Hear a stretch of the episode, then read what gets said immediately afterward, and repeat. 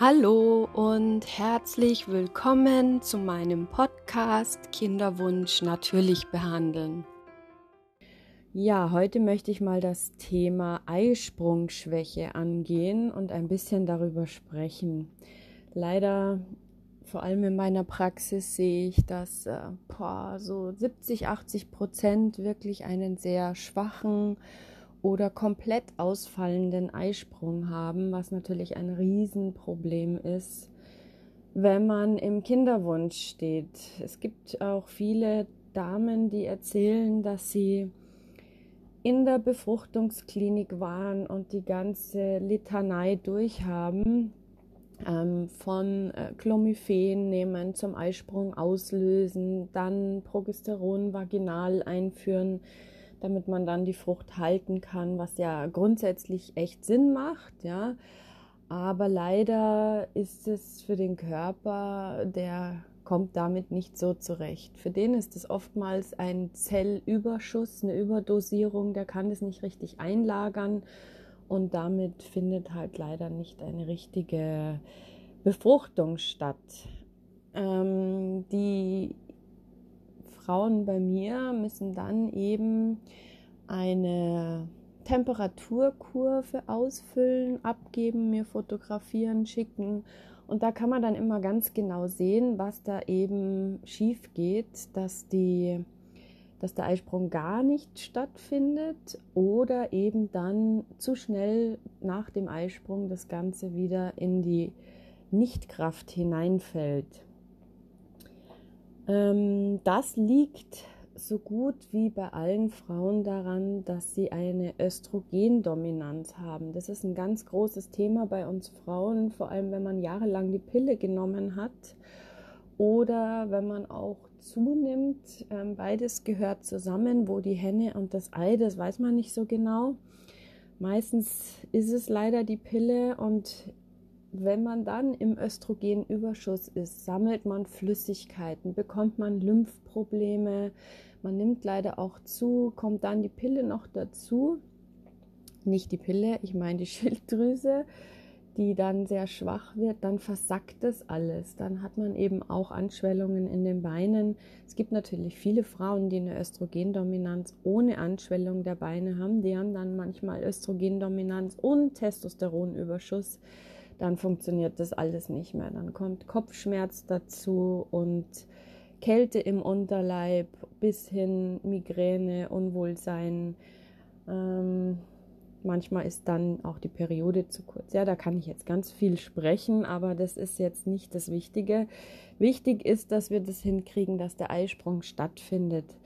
Da gibt es natürlich ein paar kleine Pflanzentipps, die ich immer habe ganz groß im Kurs ähm, bei allen Periodenproblemen und vor allem zum Fruchtbarwerden ist die Nummer eins der Frauenmantel. Frauenmantel ist eine ganz tolle Pflanze, weil sie Östrogen und Progesteron enthält und ausgleicht.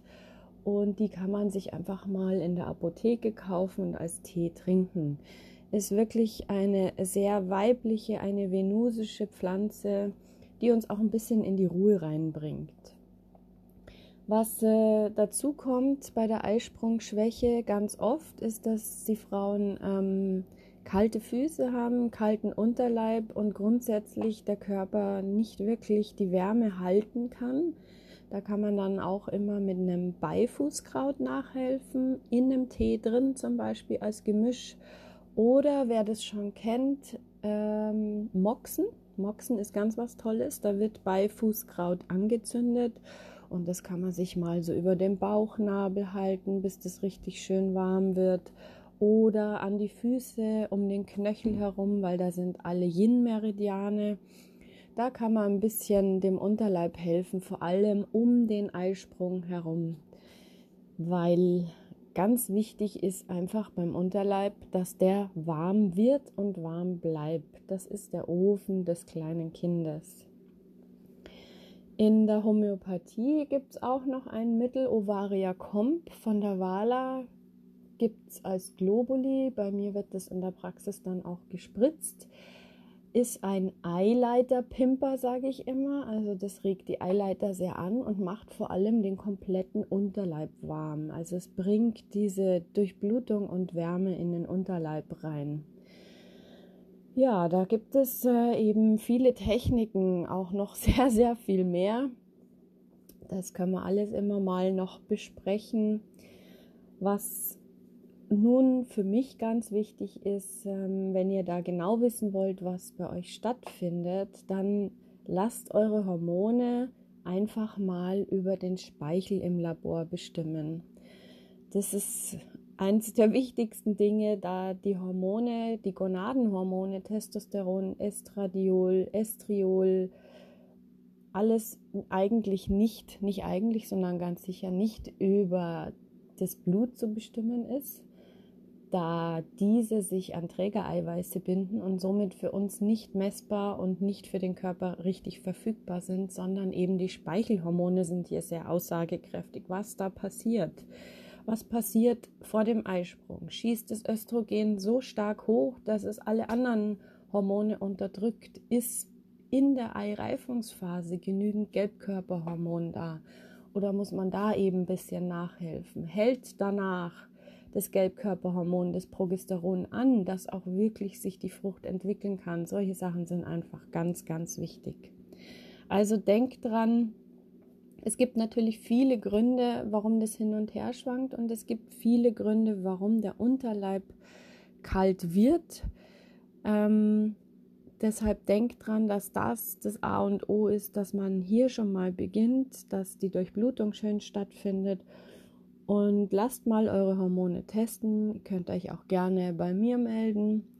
Ihr wisst ja, wie ich zu erreichen bin. Ja, und dann wünsche ich euch noch eine schöne Zeit. Trinkt ein bisschen Tee. Schön, dass ihr zugehört habt und ich freue mich, wenn ihr bei den nächsten Folgen wieder reinhört.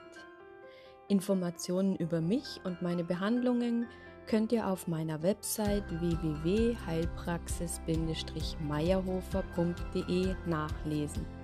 Bei Fragen oder wenn ihr mehr Hilfe braucht, sendet mir eine E-Mail unter info@heilpraxis-meierhofer.de und vereinbart gerne ein kostenloses kurzes Beratungsgespräch per Telefon oder per Zoom.